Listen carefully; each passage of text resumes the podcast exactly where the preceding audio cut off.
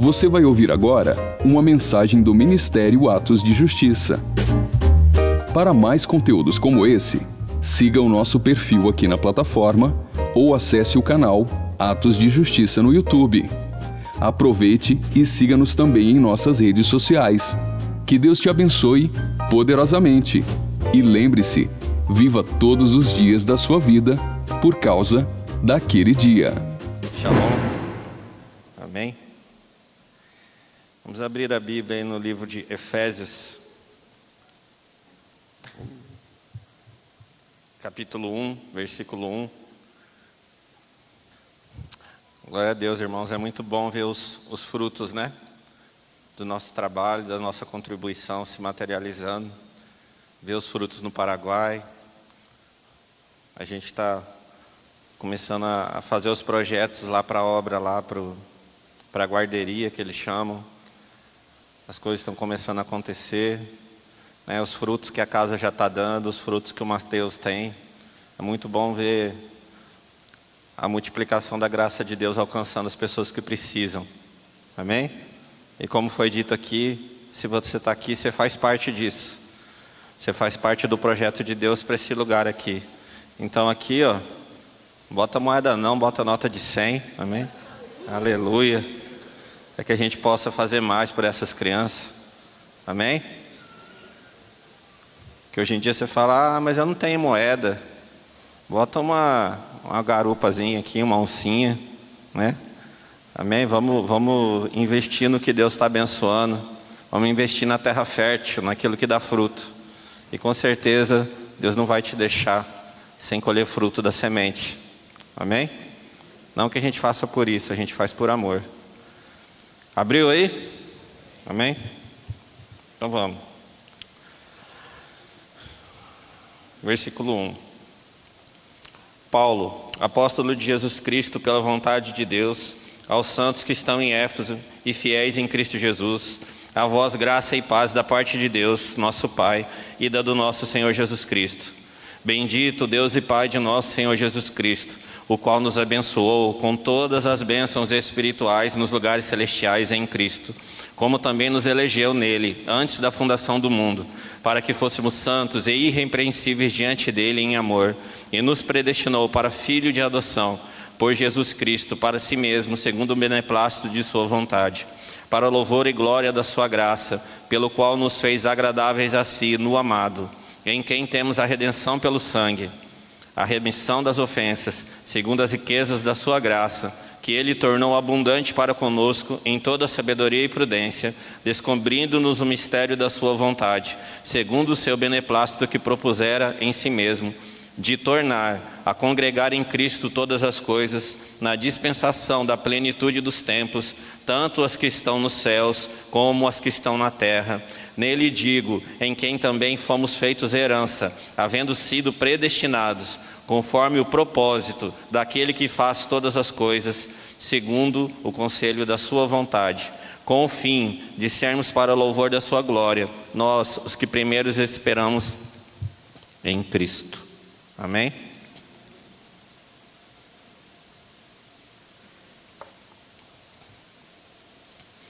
Então, olha só, no versículo 3, Paulo fala assim: Bendito Deus e Pai de nosso Senhor Jesus Cristo que nos abençoou com todas as bênçãos nas regiões celestiais. Quando ele fala todas as bênçãos nas regiões celestiais, ele fala algumas, com muitas, ele fala todas. Amém? Então todas as bênçãos para a sua vida, elas estão guardadas. Elas já estão liberadas. E aonde? Nas regiões celestiais. Deus já liberou Deus já fez isso para você. Então por quê? Por que, que às vezes a gente tem uma dificuldade em alguma área, a gente ora, a gente busca, a gente jejua, a gente busca ajuda, a gente faz propósito, a gente oferta, a gente faz tudo para ver se a porta abre e a porta não abre. Por que, que às vezes a gente não se sente abençoado em alguma área da vida da gente, se o Senhor já nos abençoou com todas as bênçãos nas, nos lugares celestiais, nas regiões celestiais? Por dois motivos. aliás, por um motivo, mas por duas coisas. Porque os lugares celestiais, eles são o mundo espiritual. Amém? A tua bênção está em Cristo. Ele é a tua bênção. Só que os lugares celestiais também têm principados, potestades. Eles estão também no segundo céu. Eles estão lutando contra isso. E muitas vezes nós, a nossa vida não está inteira na mão de Cristo. Nós não estamos em Cristo completamente. Tem coisas que a gente não entrega, tem coisas que a gente ainda peca, tem coisas que a gente ainda não remiu. Que ele falou que sim, aqui para frente, ó. Nele temos a redenção pelo seu sangue, a remissão das ofensas, segundo as riquezas da sua graça. Então o que ele fez? Ele perdoou os seus pecados e ele te resgatou. Mas o que Deus quer de nós, já está tudo feito já está tudo pronto. A obra de Jesus ela foi completa para você. E o que Ele quer de você é que você santifique todas as áreas da sua vida. Você pode ficar aí, né? Eu já fui pastor de pentecostal, tinha culto durante a semana, é campanha disso, é campanha daquilo, é campanha não sei do que, é campanha da porta aberta, é campanha da, de Jericó, é campanha do, do sei lá do que mais. Tem muita campanha. E a gente faz campanha, campanha, campanha, campanha, mas converter que é bom nada. Não dá fruto, irmão. O que dá fruto é se converter. O que dá fruto é santificar. O que dá fruto é colocar a sua vida nas regiões celestiais em Cristo.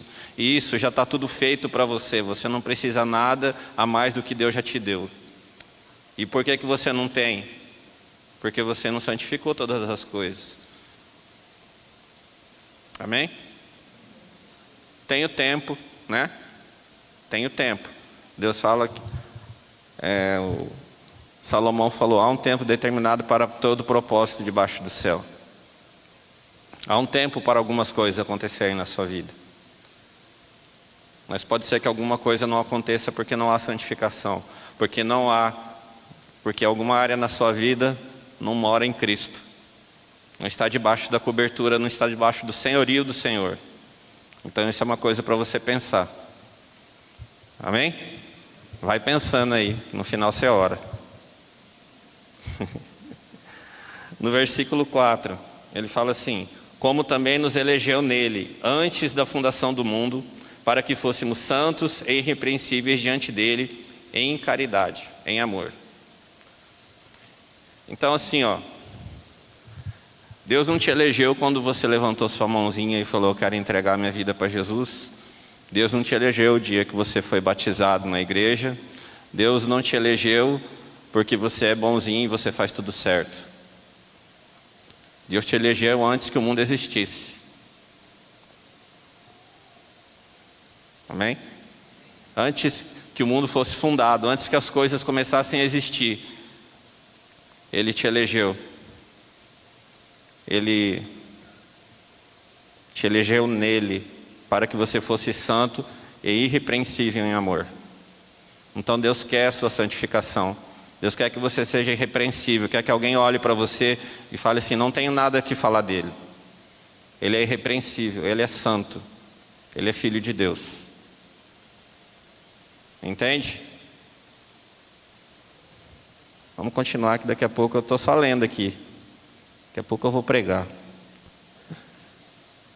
Para louvor, não. E nos predestinou para filhos de adoção por Jesus Cristo para si mesmo, segundo o beneplácito da sua vontade. Então, quando te elegeu, quando ele te elegeu e ele disse que você seria santo e irrepreensível, ele te predestinou a ser filho de adoção. Então Deus te fez predestinado. O destino não é uma coisa que te obriga. Né? Quando a gente fala de destino, a gente fala assim, não, é uma coisa que eu creio na predestinação, então quer dizer assim, então vai acontecer de qualquer jeito. Não, não vai. É um pré-destino. É um pré. Deus te pré-destinou. Ele te destinou antes de você existir. Mas você faz tudo o que Deus quer? Ninguém faz. Mas Deus escreveu para você. A Bíblia fala no Salmo, não lembro que Salmo, que todos os seus dias foram escritos antes mesmo que você existisse. Então Deus tem uma história para você, Deus tem uma vontade para você, Deus tem um propósito e você é filho. Você é filho de Deus. Você entende? Você é filho de Deus. E Ele te predestinou para isso. E quando Ele fala isso, quando Ele fala isso, é porque Ele tem uma vontade para você. Deus tem uma vontade para que você cumpra. Está escrito aqui, ó, segundo o beneplácito da sua vontade, para louvor e glória da sua graça, pela qual nos fez agradáveis assim no amado, em quem temos a redenção pelo seu sangue, a remissão das ofensas, segundo as riquezas da sua graça. Você não seria filho, você não seria filho por adoção de Deus, se ele não te resgatasse, se ele não perdoasse os seus pecados, conforme a graça dele. Então tudo isso já estava determinado antes da fundação do tempo. Amém?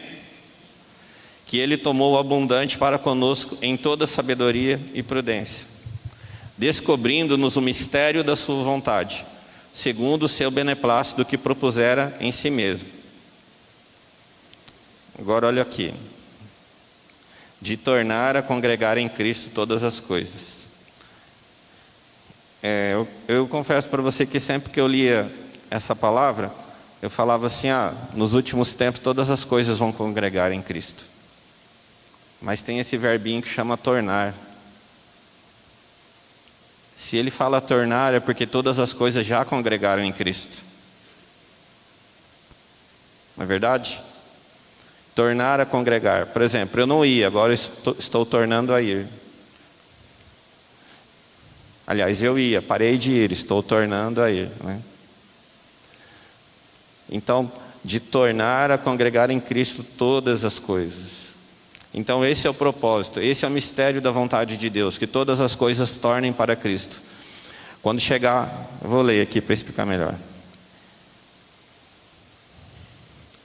Na dispensação da plenitude dos tempos, tanto as que estão no céu como as que estão na terra. Então, dispensação da plenitude. Plenitude dá uma ideia de completo. Então, os tempos vão se completar. Deus não habita no tempo, Deus nunca teve tempo. O tempo foi criado para mim e para você. E esse tempo ele vai se completar. Quando esse tempo se completar, quando esse tempo se completar, todas as coisas vão ser congregadas em Cristo. E a obra dele vai se completar. Esse está falando no, no versículo anterior. Esse é o mistério da vontade de Deus. Congregar tudo em Cristo, entregar tudo para Ele. Entende?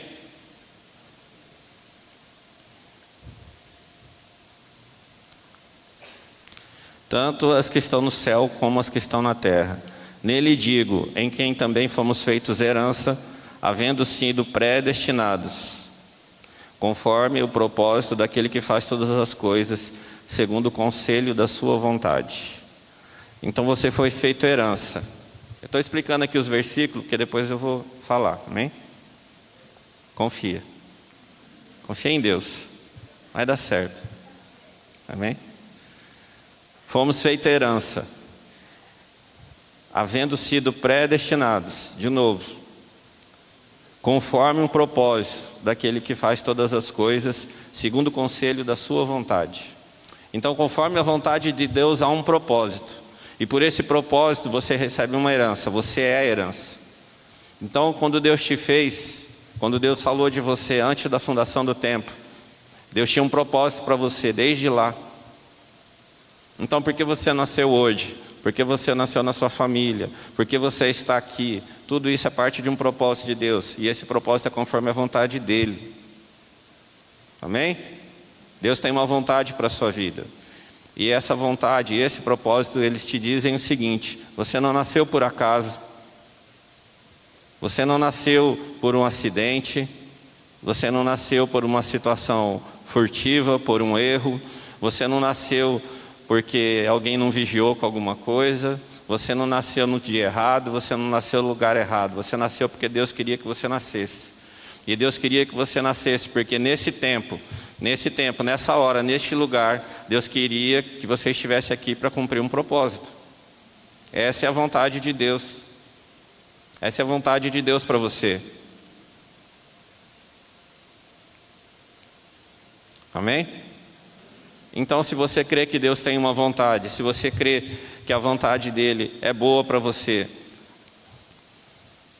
você está procurando descobrir essa vontade? Você já sabe. Você se importa em saber qual é a vontade? Se alguém fala assim, ó, eu quero te oferecer um emprego aqui, você pergunta para Deus se é para você trabalhar lá? Quero casar com você, você aceita sem perguntar para Deus?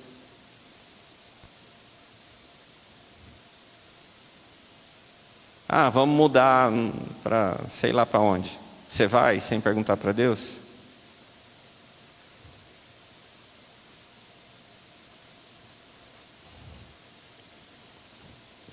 É isso que eu quero dizer. A nossa vida, ela foi escrita. Só que a gente nasce, né? Tem um pensamento que nasce, fala que a gente nasce, cresce, evolui e morre, né? Amém? Isso é Pokémon. A sua vida, ela foi escrita, e há um propósito para você. Você é uma pessoa única. Eu não faço o que você faz como você faz. Eu não tenho as características, habilidades que você tem. Eu não tenho nem os defeitos que você tem. Você não tem os defeitos que eu tenho. Você não tem as qualidades que eu tenho. Isso que nos faz um corpo.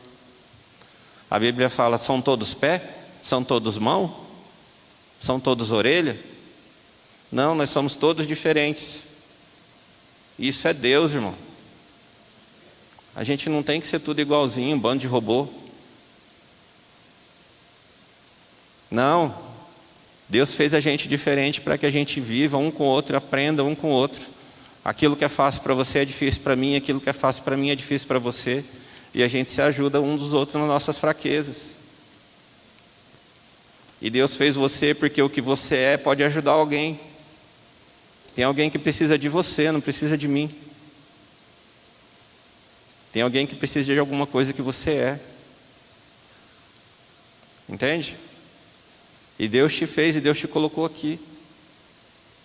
E Deus fez isso para quê? Porque Ele tem um propósito. E aqui ó, tem um monte de propósitos sentados. E juntando todos esses propósitos, há um propósito maior. E juntando todos os propósitos que está aqui com os propósitos que estão nas outras igrejas, há um outro propósito maior. E juntando todos os propósitos da igreja do Brasil com as igrejas de fora, há um propósito maior. E, e é, qual que é esse propósito? Congregar em Cristo todas as coisas. Tornar a trazer Cristo para o centro de todas as coisas.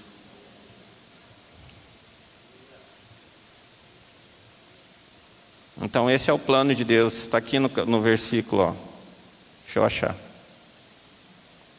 9. Descobrindo-nos o mistério da sua vontade segundo o beneplácito que propuser em si mesmo, de tornar a congregar em Cristo todas as coisas. Esse é o mistério da vontade de Deus, tudo congregar em Cristo.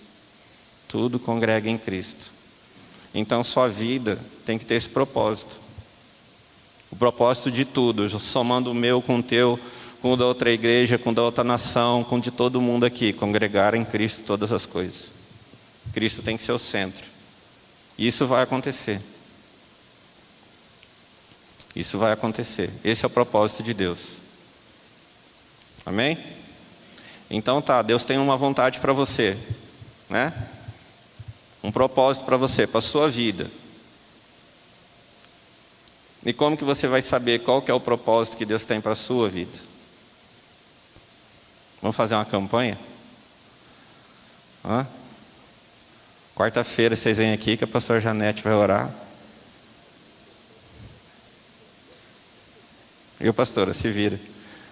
Vamos fazer uma, uma campanha aqui, uma campanha do propósito.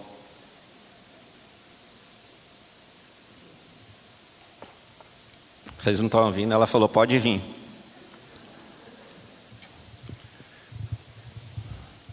Como que a gente vai encontrar nosso propósito? Como que a gente vai descobrir qual que é o nosso. Para que, que Deus me fez? Quem sou eu? Quem sou eu? Por que eu não sou você? Quem sou eu? Vamos ler ali Romanos 12.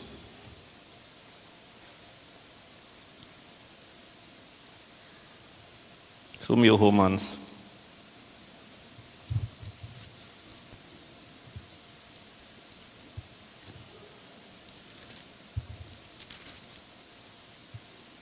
Versículo 1.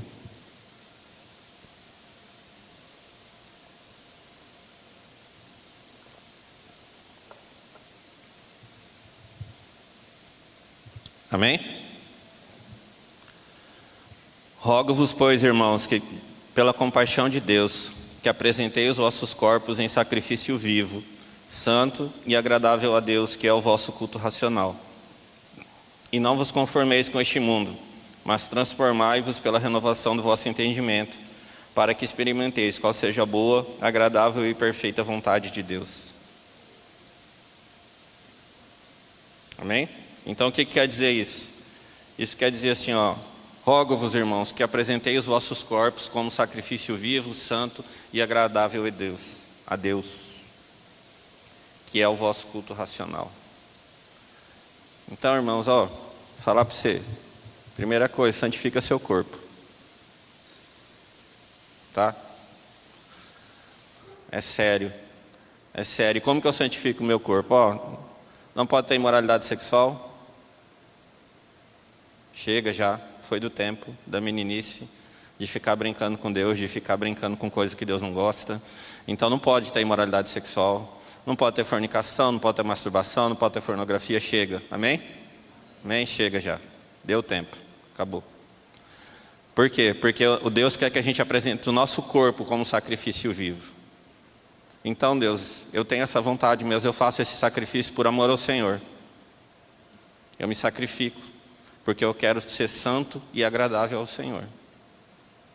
Então começa por aí, não bota seu olho no que não deve. Amém? Vamos fazer aquilo que agrada a Deus. Vocês viram o que aconteceu numa escola aí? O que está acontecendo demais é o povo ocupando a cabeça com os videogames de tiroteio e aí fica tudo louco e sai matando criança nas escolas. E por quê? Porque o culto é racional, é na mente. Então não ocupa sua mente com aquilo que não é de Deus. Não estou falando de você ficar o tempo todo, não, não bota o meu olho nisso, não bota o meu olho naquilo, mas não coloca o seu esforço naquilo que é santo. Não coloca o seu, o seu tempo, a sua dedicação naquilo que não é santo.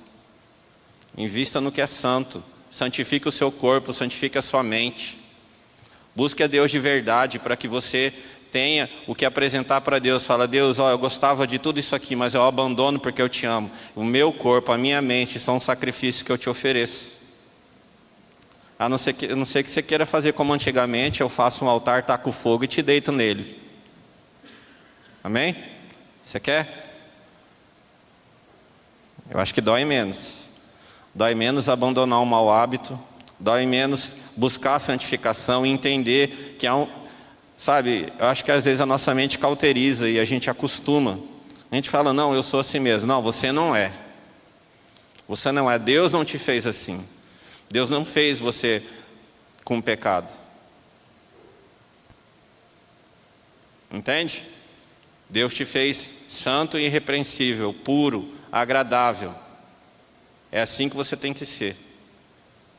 E aí quando você entrega a sua vida para Jesus, você começa esse processo de transformação, o Espírito Santo ele entra em você. E quando ele entra em você, ele vem morar em você, você é templo. E Deus nunca suportou templo imundo.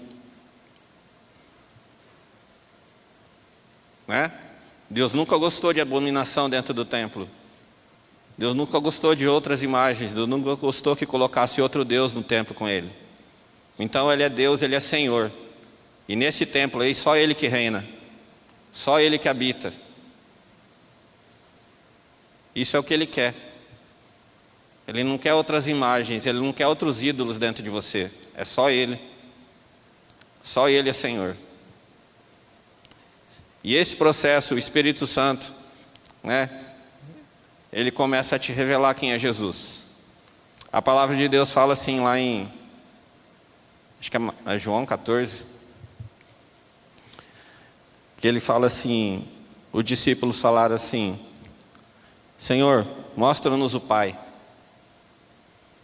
E ele olhou e falou assim: Vocês andaram comigo esse tempo todo e vocês estão me dizendo, mostra-nos o Pai?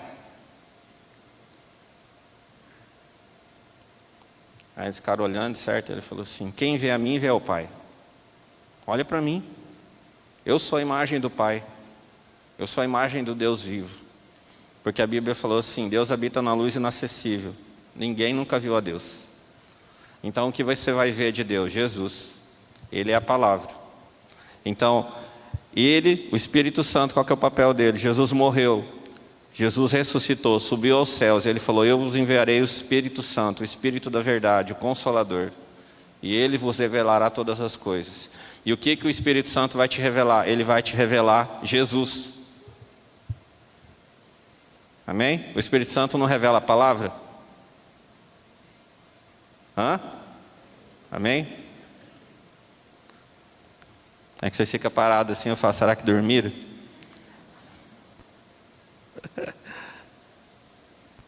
Se dormir, vou te acordar. Com água ainda. Olha só. Então o Espírito Santo vai te revelar Jesus. E Jesus falou que ele revela quem? Jesus revela o Pai. Ele fala: Quem vê a mim, vê o Pai. Então você vai conhecer a Deus pela revelação do Espírito Santo de quem Jesus é. Entende? E como que você vai conhecer você? O Pai vai te revelar. Quando você conhecer a Deus por completo, Ele revela quem você é. Deus vai ser um espelho para você. Você vai se olhar nele e você vai ver quem você é. Então, esse é o processo de se conhecer. Esse é o processo de saber quem você é crê que Jesus Cristo é o Filho de Deus, que Ele morreu, que Ele ressuscitou e que Ele resgatou sua vida da morte e que Ele perdoou todos os seus pecados através do Espírito Santo que vai trabalhar em você e vai te revelar quem é Jesus e Jesus vai te mostrar quem é o Pai e o Pai mostra quem você é, qual o seu propósito, qual a vontade dele para você, por que você está aqui, por que você nasceu assim, por que você passa por tudo isso, por causa de tudo aquilo. Entende? E o que, que a gente faz? A gente faz isso? Não, a gente confia no braço. A gente acorda e vai correr atrás. Mas relacionar com Deus ninguém quer. Ter tempo com Deus, a gente não quer. Saber o que Deus quer, a gente não quer. A gente tem um ideal, a gente bota a nossa cabeça numa coisa e vai correr atrás. E a gente sai dando cabeçada para tudo que é lado. E Deus ainda é bonzinho, vai para cá, para cá, vai ajudando. Mas o processo de Deus, Deus te chamou para ser filho. E o filho, ele conduz. Ele fala assim: Você é meu filho, eu escrevi a respeito de você, eu te dei habilidades, eu te dei características, eu te dei propósito. Você não é a jaca que caiu do pé e saiu andando. Né? Você nasceu para fazer alguma coisa. Você nasceu para ser alguém. E esse alguém só você pode ser. Eu não posso ser por você. Tem um papel aqui na igreja que é seu, não é meu. E aí você vê gente em quatro, cinco ministérios trabalhando, porque quem devia estar tá lá está sentado. Quem devia estar tá fazendo, não está fazendo. Quem foi feito por Deus para estar tá ali não está lá. E aí o que, que acaba acontecendo? A pessoa que tem que fazer todas essas coisas, faz tantas coisas, que quando vai orar para Deus só fala assim: obrigado, Deus, bom dia, boa noite, porque está cansado. É ou não é? Quem trabalha num monte de ministério, que nem eu, cansa. A gente cansa às vezes. Mas glória a Deus, amém? Estou reclamando não.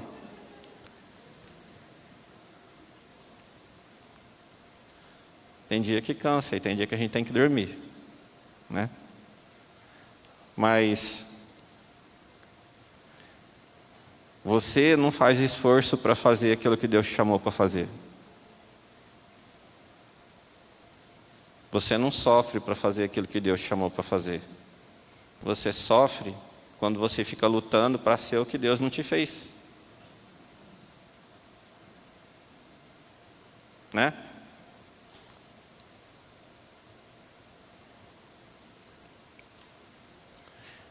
E se Deus tem uma vontade para você, e você vai conhecer através dele, o que, que você tem que fazer para conhecer a vontade de Deus? Se relacionar com Ele, falar com Ele todos os dias, falar das suas questões para Ele, buscar Ele, orar, ler, ouvir louvores, adorar a Deus. E você tem que fortalecer esse espírito que está dentro de você e esse Espírito que está dentro de você, ele vai começar a te revelar a vontade de Jesus para a sua vida. Um pouquinho de cada vez. Um pouquinho de cada vez, ele vai começar a te revelar. Há tempo para todas as coisas, mas se você nunca começar, nunca o tempo vai chegar. Né? Então você tem que fazer isso. Esse tem que ser o propósito da sua vida. Descobrir o propósito da sua vida né? Entender o que Deus quer de você. Às vezes a gente está numa profissão, a gente está trabalhando e a gente fica um tempo feliz e chega uma hora que você fala, cara, cansei disso. Ah, não sei. Aí começa a inventar moda, né? Começa a procurar outra coisa para fazer. Aí começa a ver o que está na moda, ver o que está ganhando bem. Ah, vou escolher uma profissão, vou escolher como? Vou escolher porque paga bem. Mas não leva o menor jeito.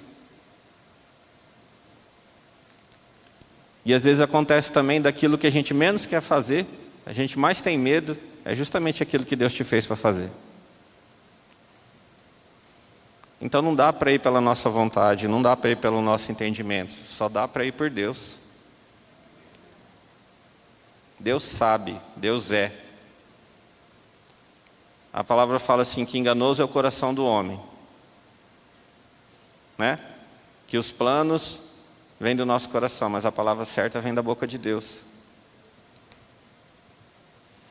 Então o que acontece? A gente tem que conhecer a Deus por inteiro. E sabe como que a gente conhece a Deus por inteiro? Por exemplo, se eu chegar em alguém aqui que eu não conheço, pegar e falar, oi, meu nome é Pedro, e o seu? Aí você fala, oi, meu nome é Tom. Né? Vamos dizer. Eu te conheço? Só peguei na sua mão. Mas como que eu vou te conhecer? No relacionamento, no dia a dia, de trabalhar com você, de conversar, de saber do que você gosta, de saber do que você não gosta. Esse é o relacionamento. E se você se relacionar com Deus todo dia, vai chegar uma hora que você vai falar assim: não, não, isso aí Deus não gosta. Não, Deus não quer isso para mim. É bom para você, para mim não. Mas por quê? Não, porque eu sei, eu sei que Deus quer para mim. E nem tudo que Deus não quer para você é porque é pecado. É porque Deus quer isso para outro. Para você, Ele quer o que Ele quer para você. Simples assim. Entende? Então, como que eu vou conhecer a vontade de Deus? Me relacionando com Ele, conhecendo a Ele, e quando eu conhecer Ele, Ele vai começar a se revelar para mim e vai me revelar. Ele vai me revelar, Ele vai revelar quem eu sou. É, esses dias, lembra que eu falei que Deus te chamou para ser filho? Você é predestinado para ser filho de Deus. E todo filho, opa, todo pai conhece seu filho. Todo pai sabe do que o filho precisa. Às vezes o filho fala assim, pai, me dá isso. Fala, não, isso aí não é para você não. Não, agora não, você vai quebrar. Se eu te der agora, você vai quebrar. Quando você tiver idade, eu te dou. Ah, não, pai, eu quero, eu quero, eu vou fazer campanha.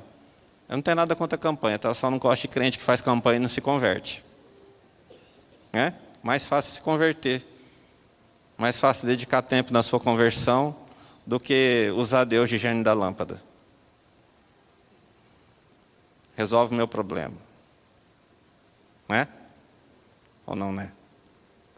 Então, olha só, todo pai conhece seus filhos. E a Bíblia fala assim: qual será o pai que pedindo seu filho peixe lhe dará uma cobra? tanto mais o Senhor te dará todas as coisas. Então, quando. Vou contar um exemplo. Meu filho estuda aqui na Educa. Né? Essa semana eu e minha esposa fomos chamados. Meu filho tem um, um grande relacionamento com a coordenadora. Ele está gerando um relacionamento, né, Emily? Né? Ele está gerando um relacionamento íntimo com a coordenadora da escola. Eles têm muito contato, com uma certa frequência. O netinho da pastora Kátia estuda com ele, eles são, né, são da mesma gangue. Ai, Jesus. Então, é, ela chamou a gente lá para falar que ele está um pouquinho rebelde, que ele está dando um pouco de trabalho.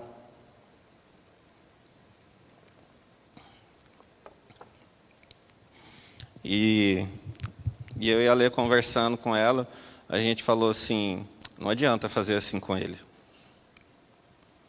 Ele não gosta. Ele não aceita. A gente faz assim e ele leva na boa. Mas por quê? Porque ele é meu filho. Ele não é filho da coordenadora. Eu conheço ele. Eu moro com ele todos os dias. Você entende? Esse é o relacionamento do pai com o filho. É isso que Deus quer com você. Deus quer que você conheça Ele do mesmo jeito que a gente conhece os filhos.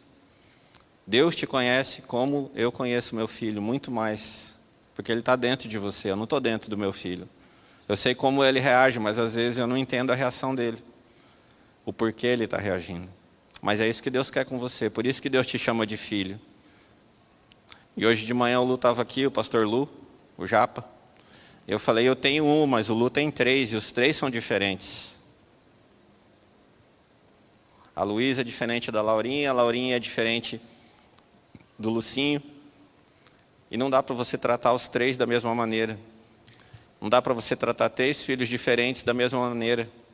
Então o relacionamento com Deus de cada um aqui também é diferente. Não dá para te falar assim, ó, escrevi aqui a cartilha, o que eu fiz aqui, que deu super certo. Em três dias eu descobri a vontade, o propósito e todas as bênçãos foram derramadas na minha vida. Então você faz isso aqui todos os dias que vai dar certo. Não, é o seu relacionamento. Você tem que conhecer o seu Pai, o seu Deus, a sua maneira de se relacionar. É a sua vida com Deus, você entende? Não é a vida do seu pai, ah, vou fazer igual meu pai. Meu pai ajoelha fica quatro horas orando. Às vezes você não aguenta ficar dez minutos e você se frustra. Você fala, não, não consigo ser que nem meu pai. É porque você não é seu pai, talvez. É o seu relacionamento com Deus. É isso que você tem que descobrir. Como, quem é seu pai? Seu pai. Seu pai. Seu relacionamento. O seu Deus. O seu jeito. Entende? Porque foi para isso que Deus fez tantos filhos diferentes. Porque Ele quer ter muitos relacionamentos. Ele quer ser pai de cada um. De cada um de nós. Amém? Então o que, você vai fazer? Você vai ter que descobrir isso. Você vai ter que descobrir isso, como é o seu jeito de se relacionar com Deus. Agora, uma coisa eu te falo: o seu relacionamento não pode ser sem respeito, sem reverência, sem obediência. Tá? Não venha com essa conversa. Não, não, é do meu jeito. Não é. É do jeito dele. Você só tem que descobrir como é mas é do jeito dele. A vontade é dele, o propósito é dele. Ele é Deus, você não é. Amém? E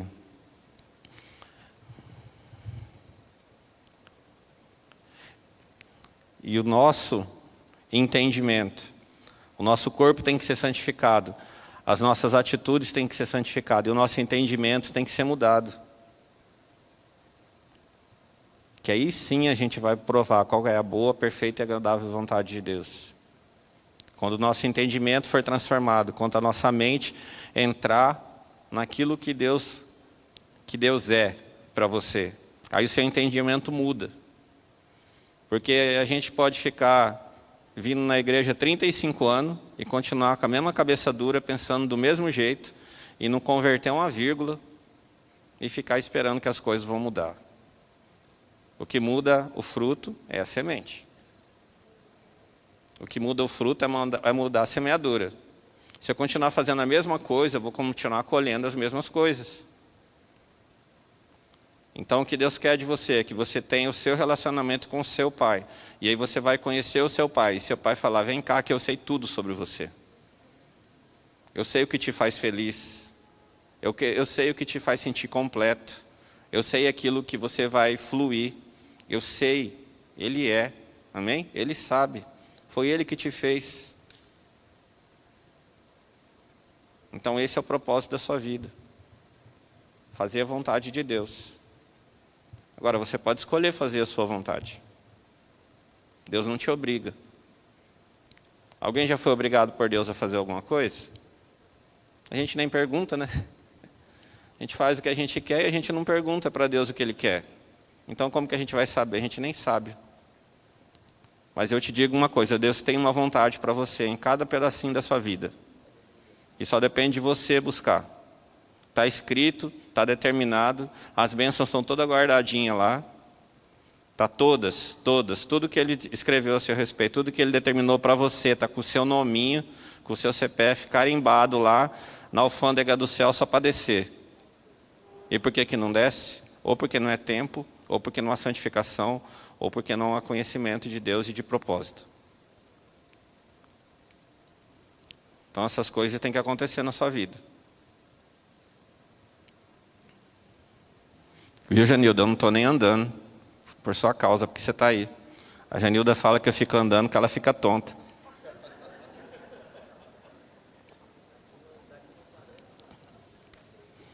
Ah, você sentou aí porque aqui eu posso andar, que você não vai ficar tonto.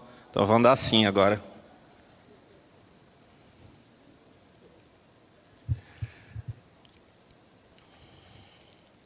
Mas olha só, se Deus tem um propósito para a sua vida, é só isso que você tem que entender? Ah, Deus tem um propósito para a minha vida, descobri ele, então tá bom. Não, né? Deus tem um propósito para a sua vida e Deus tem um propósito para a sua igreja. Para o lugar onde Deus te colocou. Então você vai ser uma célula num corpo que está indo para um lugar, que está fazendo uma obra, que está fazendo um trabalho. Então você vai ter que entender isso. Primeiro, eu te aconselho, procure o seu propósito primeiro. Saiba qual é o lugar onde você vai se ligar no corpo. Onde você tem que estar ligado no corpo para entender para onde o corpo está indo. E aí faça parte do que o corpo está fazendo. Porque isso também faz parte do propósito de Deus para a sua vida. Para você ajudar a congregar em Cristo todas as coisas. E aí há um propósito para a sua cidade. Né? Cidades são diferentes, pessoas são diferentes, há um propósito para o seu país. Você sabe o que eu acho que está acontecendo hoje em dia? A gente fica falando. Né, outro dia o Luiz Hermínio estava pregando e ele postou lá, ele lendo um monte de profecia com data, nome de profeta, que o profeta falou, quem viu? Amém? Ele falou um monte de profecia. Há muito tempo, acho que há mais de século, as pessoas, os profetas vêm falando sobre um derramamento do Espírito sobre o Brasil, sobre um propósitos para o Brasil, sobre promessas para o Brasil. E a gente fica tudo em, nossa Deus, traz o avivamento, traz o avivamento. Mas você acha que o avivamento vai trazer para a gente assim, sentadinho? Quietinho? Não, irmão, é para a gente orando. É para a gente participando do propósito para a gente se incluindo naquilo que Deus está fazendo, aí Deus nos aviva. Deus não vai te avivar para você não participar de nada. Deus vai nos avivar como igreja, quando a gente for uma coisa sólida e estiver falando, Deus, nós estamos aqui, estamos prontos. Então, o que eu creio que está acontecendo no nosso país é o começo de um avivamento. Porque as pessoas estão orando nas ruas, as igrejas estão se unindo, as igrejas estão orando, tem Brasília tem sei lá quantos milhões de pessoas lá acampado. tem culto na rua, tem, então Deus está sendo adorado em todos os lugares do Brasil, não é só dentro das igrejas. A gente está orando lá no Semió, e lá no Semió, lá na nossa oração, vem gente de várias igrejas. E tem um, e um, um líder da primeira Batista me ligou que eles estão com uma tenda lá. Só que a tenda deles é mais cedo, né? Acho que é sete horas, sete e meia. Eles estão com uma tenda lá. E ele me falou assim, pastor, ia ficar muito feliz de receber vocês aqui também, para cultuarem conosco. Aqui não tem bandeira, não tem placa de igreja. Então isso está acontecendo. E ele me falou: a gente quer fazer um projeto de um, um local de adoração na cidade. E a gente quer convidar vocês também. E eu vou falar pudim quando ele chegar. Então, quando o que está acontecendo, irmão, é que o reino de Deus está se fortalecendo através de nós. Deus deu a demanda, né? Deus deu a demanda, uma demanda de nove dedos. Para quê? Né? Fala para mim, fala para mim que se. Eu não quero falar de política, senão os irmãos tudo gira cabeça para trás. assim. Mas se, vamos dizer aqui que se o Lula tivesse. Se o Bolsonaro tivesse ganho em primeiro turno, a gente estava orando? A gente não estava orando. Então o propósito de Deus é que a gente ore. E olha só, vai muito além de nós, vai muito além do Brasil, porque a promessa que Deus tem é que o Brasil seria o celeiro, o celeiro onde você junta para alimentar os outros, não é? O que é um celeiro de soja? Várias pessoas produzem soja e elas vêm e colocam ali no celeiro quando o celeiro enche, ele fala: agora leva essa soja aqui para lá, leva essa soja aqui para lá, pega essa soja aqui, leva para lá e esparrama essa soja para as pessoas que vão consumir. É isso que Deus quer: que junte em você, que junte em mim, que todos nós juntos cheiramos o celeiro do Espírito de Deus da unção que vai ser derramada, do mover que vai acontecer aqui, da igreja avivada que Deus quer para quê? Para que a gente seja celeiro e a gente distribua isso. Vamos lá, Venezuela, se levanta, se levanta da prisão. Colômbia, se levanta da prisão. Argentina, se levanta da prisão. Chile se levanta da prisão, Argentina se levanta, porque nós estamos orando por vocês. E as igrejas de lá vão ser avivadas e vai começar um avivamento no mundo por causa de você. Mas isso vai começar no seu ventre, vai começar a brotar água em você. A água do Espírito, o mover tem que começar em nós. Esse é o propósito de Deus, irmão. Não tem nada a ver com nove dedos ou dez dedos. Ele é só um instrumento de Deus para você. É isso que a gente tem que entender. Nós somos igreja, a gente tem que entender o propósito de Deus para o nosso tempo. O propósito de Deus é que a gente se una em oração, porque a gente vai gerar uma coisa no mundo espiritual.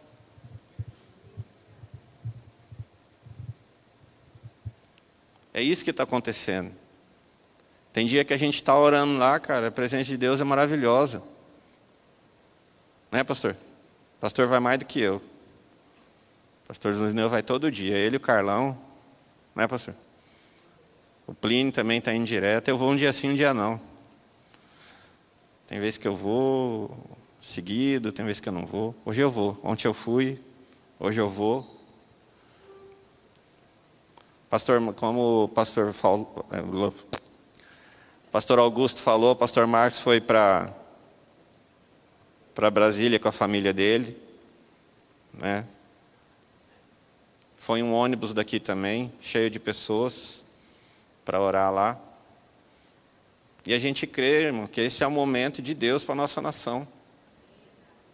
E se é um momento de Deus para a nossa nação, a igreja não vai participar? A igreja não pode se envolver em política. Não é política. É o propósito de Deus que está se cumprindo. E o propósito começa a acontecer primeiro nos filhos. Tem que, tem que ser em nós. A gente fala, mas o Bolsonaro não faz nada, mas você também não faz, você que é a igreja. Não, mas o general está lá, o general não vai nada, esse general não vai fazer nada e nós estamos ferrados, mas você também não está orando. A gente está ficando em casa, a gente não está participando. O que Deus quer, o mover de Deus, não é no exército, irmão. O mover de Deus é na igreja. O exército vai obedecer à igreja. E não é porque a gente manda no general, é porque a gente manda, a gente ora para o Senhor dos Exércitos, de todos os exércitos, do Todo-Poderoso. O propósito é dele. E esse problema acontece no Brasil, não é para que haja uma escolha partidária, é para que comece esse movimento que Deus já determinou que ia ter. Vai ter a perseguição? Vai ter a perseguição. E se você quiser saber, eu acho que a gente vai estar aqui nela inteirinha. Eu não creio no arrebatamento antes da perseguição, da tribulação. E eu não prego sobre isso porque o Dinho vai ficar bravo, eu acho. Vamos aproveitar para falar que ele não está aqui. Terça ele chega. Né? Eu não creio, eu creio que Deus vai fazer esse movimento do Espírito e a gente vai ser cheio do Espírito, a gente vai estar tá louquinho para morrer por Jesus. Isso é muito mais lindo do que tirar uma igreja medrosa. Ah, não, perseguição não, Deus me livre. Isso não é avivamento, irmão. Deus vai encher a gente do Espírito, a gente vai falar, não, deixa ir lá morrer. Você vai falar para mim, não, eu quero morrer na sua frente. Não, deixa eu morrer, cara. Ele é Jesus, eu quero morrer por ele. Isso é avivamento. Avivamento não é ficar falando em línguas oito horas. Avivamento é ser avivado, é ter Cristo morando dentro de você. É ter uma, uma porção maior do Espírito para que você viva. Deus não vai te encher do Espírito para te levar. Ele vai te encher do Espírito para que você suporte toda a tribulação que o mundo vai passar. E nós vamos suportar, e vai ser o tempo que a gente vai ver mais milagre na terra. As coisas vão ter, vão ter livramentos inacreditáveis, milagre vai acontecer todo dia. E vai ser um tempo glorioso, mas a gente vai precisar estar avivado. Senão a gente espana. Então participa agora enquanto você pode, né? Participa agora enquanto não é obrigação, porque vai chegar uma hora que a gente não vai ter escolha. Ou a gente vai ter que falar assim, ó, eu dou minha vida, ou você vai ter que falar: não, não, não, eu nego, de boa, resolve meus problemas, não quero mais, estou tranquilo, chega, não vale a pena.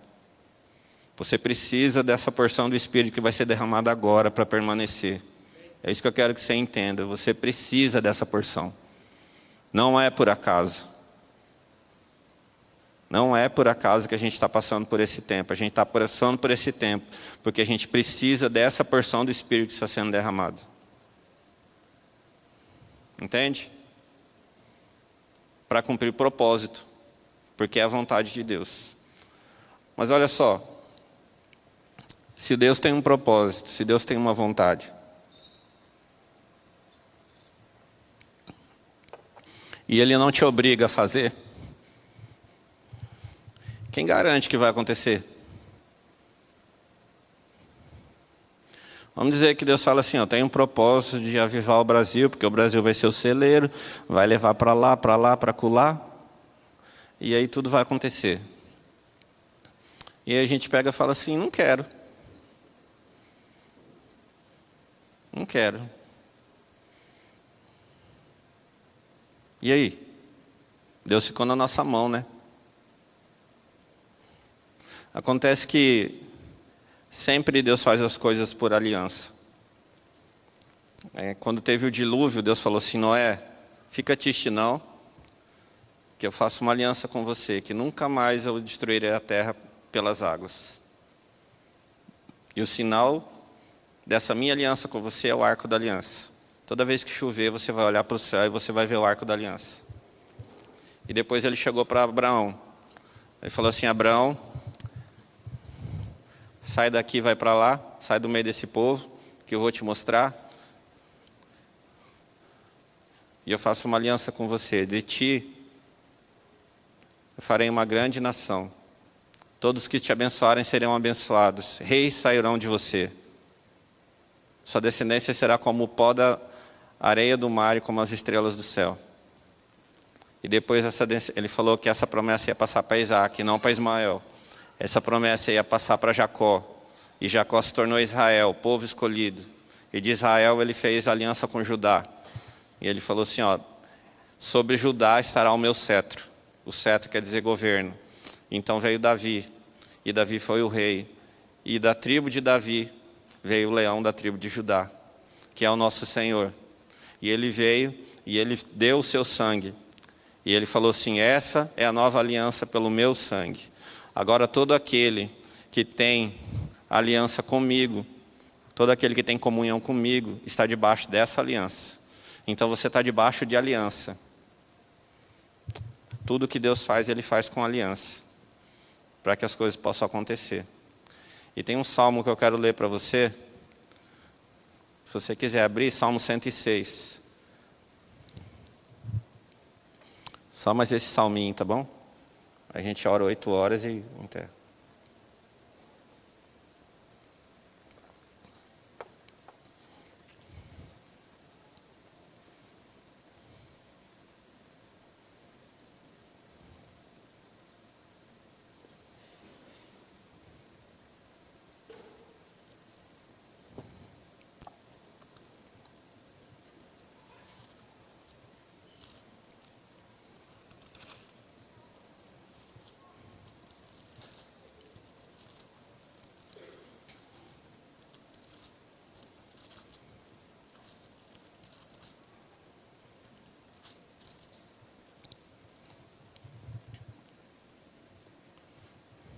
Acharam, hein? É meio compridinho, nós vamos ler ele inteiro, mas presta atenção, tá? Não vou ficar parando não, senão vai demorar. Louvai ao Senhor, louvai ao Senhor, porque Ele é bom, porque a sua benignidade é para sempre. Quem pode referir as obras poderosas do Senhor? Quem anunciará os seus louvores? Bem-aventurados os que observam o direito, o que pratica a justiça em todos os tempos. Lembra-te de mim, Senhor, segundo a tua boa vontade, para com teu povo. Visita-me com a tua salvação, para que eu veja o bem dos teus escolhidos, para que eu me alegre com a alegria do teu povo, para que me regozije com a tua herança. Nós pecamos com os nossos pais, cometemos iniquidade, andamos perversamente. Nossos pais não atentaram para as tuas maravilhas no Egito não se lembraram da multidão das tuas misericórdias. Antes foram rebeldes junto ao mar, sim, o mar vermelho. Não obstante, ele os salvou, por amor do seu nome, para, for, para fazer conhecido o seu poder. Repreendeu o mar vermelho e este se secou.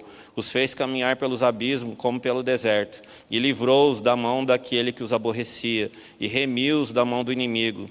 As águas cobriram seus adversários. Nenhum só deles ficou. Então creram nas suas palavras e cantaram seus louvores. Cedo, porém, se esqueceram das suas obras. Não esperaram seu conselho, mas deixaram-se levar da cobiça no deserto e tentaram a Deus na solidão. E ele satisfez-lhes o desejo, mas fez definhar a sua alma. E tiveram inveja de Moisés no acampamento e de Arão, o santo do Senhor.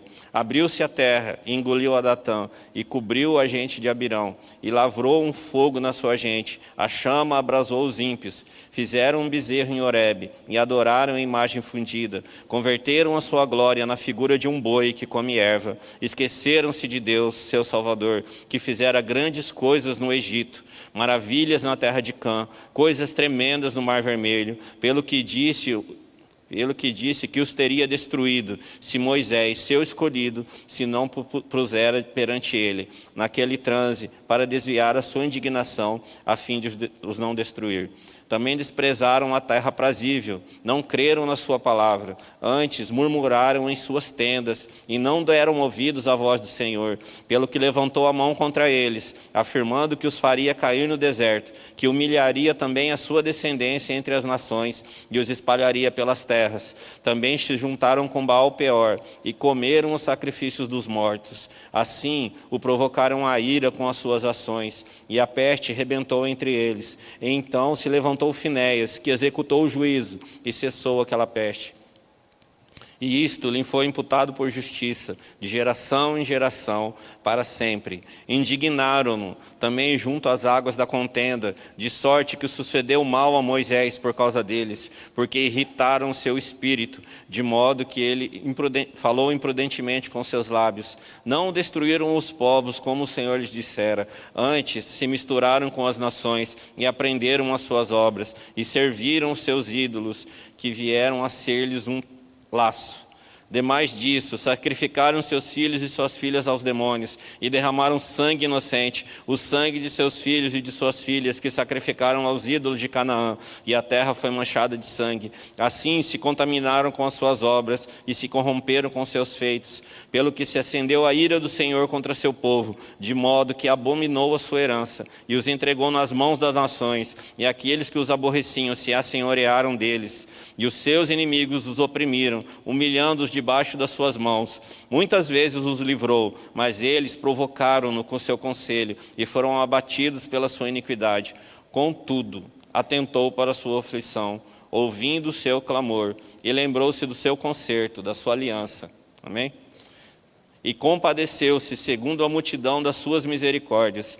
Por isso, fez com que deles tivessem misericórdia os que os levaram cativo. Salva-nos, Senhor nosso Deus Congrega-nos dentre as nações, para que louvemos o teu nome santo e nos gloriemos no teu louvor. Bendito seja o Senhor, Deus de Israel, de eternidade em eternidade, e todo o povo diga amém. Louvai ao Senhor. Povo difícil, né? Hã? É um capítulo inteiro falando, falando assim, ó oh, Deus, o Senhor não tirou do Egito, e os caras reclamaram do Moisés, os caras reclamaram do Arão, aí os caras pediram a carne, quando a carne comeu, fez mal para eles, né? e aí depois veio o, Primeiro foi o mar vermelho, atravessar o mar, e ó dia, ó azar, agora o que, que eu vou fazer com esse mar aqui? Nós vamos morrer, por que, que tirou a gente do Egito, do Egito para a gente morrer no deserto? E o povo reclamando de Deus, o povo reclamando de Deus. Aí Deus foi lá e falou assim: essa aqui é a promessa que eu tenho para vocês. Ah, mas na terra tem gigante, ah, mas na terra tem cidade com fortaleza, ah, mas nós não vamos entrar. E o povo reclamando. E aí saíram, Moisés ficou meio bravo, falou coisa que não devia, não entrou na terra prometida. Depois de 40 anos, o cara entra. Aí Deus fala assim: não se mistura com esse povo, não adore seus ídolos, não cometam seus pecados. Não, nós vamos fazer tudo isso aí. Nós não vamos matar todos eles, nós vamos nos misturar com eles para adorar os seus deuses, nós vamos sacrificar nossos filhos, nós vamos fazer aborto, nós vamos fazer tudo isso aí. Né? E aí Deus falou assim: Meu Deus do céu, vou acabar com vocês, vou destruir vocês agora. Né? E aí ele se lembrou da aliança se lembrou do concerto. E ele falou assim: Não, eu tenho uma aliança. O dia que eu fiz aliança com esse povo. Que que eu fiz? E essa é a nossa salvação, irmão, a aliança que ele tem com a gente.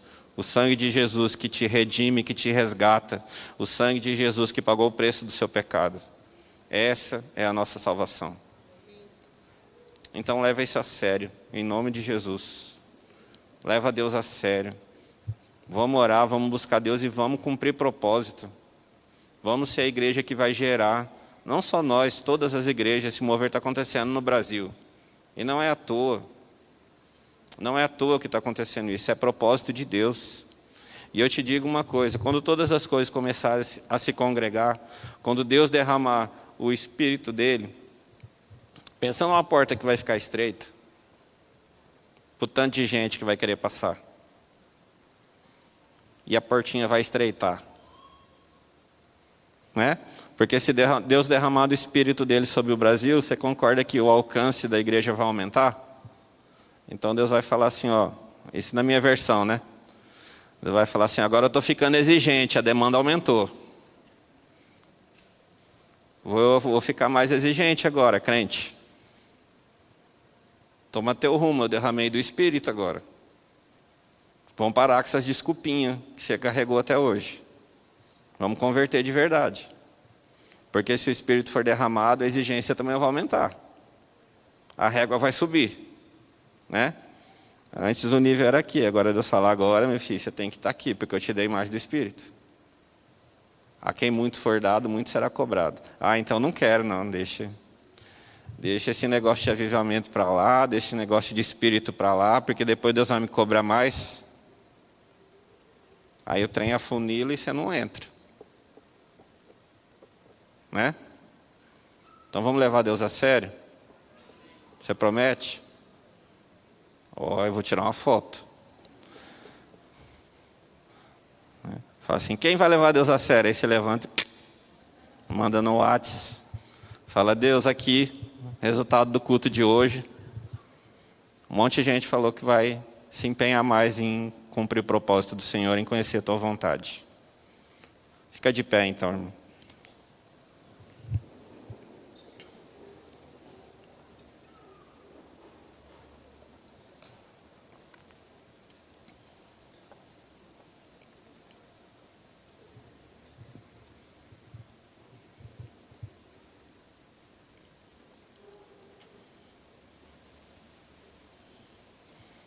Eu queria que você fosse orando aí. O louvor não vai tocar agora, não. Só daqui a pouco. Eu queria que você fosse falando com Deus.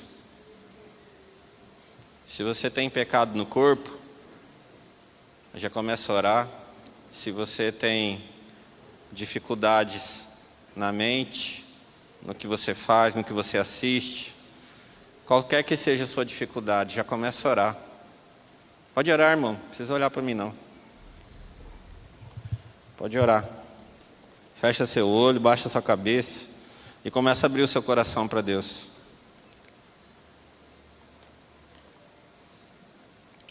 Você dormir, eu vou te acordar.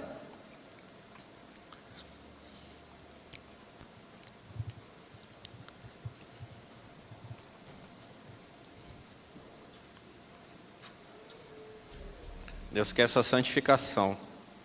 Deus quer que você seja santo e irrepreensível. Nada, nada. Não deixe essas desculpas que ficam na tua cabeça, que é normal, que Deus entende. Não, Deus quer a tua santificação. O que Ele escreveu para você é um projeto de santificação, de louvor e graça do nome dEle, para que o nome dEle seja glorificado na sua vida, através de você. E Deus quer que essa transformação aconteça em você, que você seja um portador da glória de Deus, você seja um portador da presença de Deus, que você gere um avivamento no espírito que vai contaminar todo esse país, todo esse mundo, todas as nações, porque daqui vai sair um fogo que vai alcançar todas as nações. E se Deus colocou você aqui, nesse país, nessa hora, porque uma labareda desse fogo, desse incêndio é sua. Você é um carvãozinho nessa churrasqueira.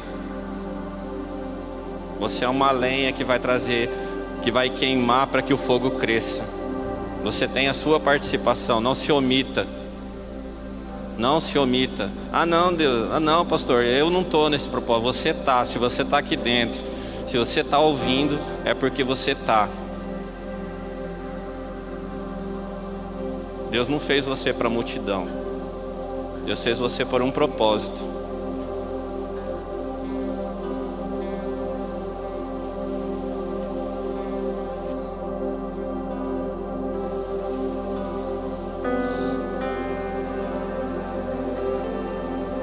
Peça perdão pelos seus pecados, peça perdão pelas áreas que você não santificou. Se você tem problema com dinheiro, peça perdão para Deus se o dinheiro é importante para você. Mais importante do que Deus. Se você tem problema com moralidade sexual, peça, de, peça perdão a Deus. Se você tem problema com ira, se você tem problema com apatia, com preguiça, você está desanimado, se você não consegue orar, se você fica na sua casa o dia inteiro grudado em videogame, não tem tempo com Deus, irmão, isso é coisa para o meu filho de três anos, amém? Toma sua posição. Deus não escreveu isso a seu respeito. As coisas que Deus escreveu a seu respeito são para louvor e glória do homem dele. E se você está preso numa situação dessa, você precisa de ajuda. Tem que sair. Esse não é o propósito de Deus para sua vida. Ficar apático na frente de uma tela, seja ela para fazer o quê? O que Deus quer para você é que você participe do que Ele está fazendo, do mover que Ele está fazendo. E não é só um moverzinho, é um derramamento que vai alcançar o mundo inteiro e começa aqui. Começa agora, já começou.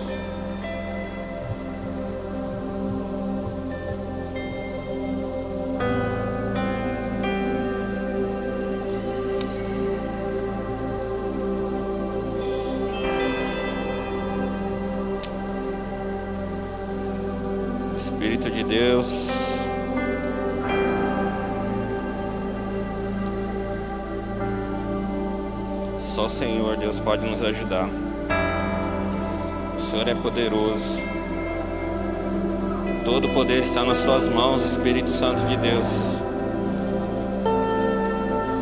E há sobre nós, Pai, um propósito, há sobre nós um destino que vem da Tua vontade. E a Tua vontade boa, perfeita e agradável, ela tem que chegar ao meu coração. Mas como ela vai chegar se meu coração é fechado? Se eu estou abatido, se eu estou apático, se eu não me movo, o Espírito Santo comece em mim. Comece em mim, Senhor, em nome de Jesus. Comece em cada um. Comece em nós, Deus, para que o avivamento comece na minha vida. Em nome de Jesus. Que cada um de nós ore mais. Que cada um de nós busque resolver, Pai. Deus, que a gente não se acostume com a nossa apatia, com o nosso pecado de estimação. Deus não nos fez para ter fraqueza. Deus nos fez para ser forte, para ser santo irrepreensível. Irrepreensível é, quer dizer, não tenho o que falar. Não há repreensão nenhuma. Foi para isso que Deus nos fez. Então nós temos que ter a plenitude da tua presença, Senhor. Aquilo que o Senhor preparou para cada um de nós, nós temos que alcançar. Completa, Senhor, a tua obra. Derrama do teu espírito sobre a tua igreja, sobre o Brasil. Há um propósito do Senhor para essa nação. Nós somos celeiro e celeiro é aquele que junta para distribuir. Então derrama, Senhor. Armazena em nós uma porção do, gigante do teu espírito, para que nós possamos orar por todas as nações, para que o derramamento do teu espírito venha sobre toda a terra. E esse é o papel do Brasil, essa é a nossa missão. Levar o teu espírito para todas as nações, fazer com que a água brote no deserto. Rios brotarão no deserto, diz a tua palavra. Rios brotarão no deserto. E é isso que tem que brotar. O deserto sou eu. Brota em mim, Espírito Santo. Bota da tua presença em mim. Bota no nosso país, bota na nossa igreja, na vida de cada um aqui. Naquele que se sente seco, naquele que se sente fraco, naquele que não consegue orar, que não consegue ler, aquele que não tem nenhum relacionamento com o Senhor. Brota no ventre dele, Espírito Santo de Deus. Faz com que o rio flua. Faz com que a tua presença, Deus, se propague no nosso meio. Faz com que a tua unção, Deus, seja derramada em nós para que nós tenhamos relacionamento. Eu quero conhecer o meu Pai, o meu Pai, o Pai que me conhece como filho. Que cada um aqui tenha um relacionamento único com Deus, o seu relacionamento com o seu Pai. Então, Espírito Santo se relaciona conosco. Nós precisamos te conhecer. Revela-nos Jesus, revela-nos o Pai, revela quem nós somos. Se a gente está em apatia, Senhor, é porque a gente não sabe quem a gente é.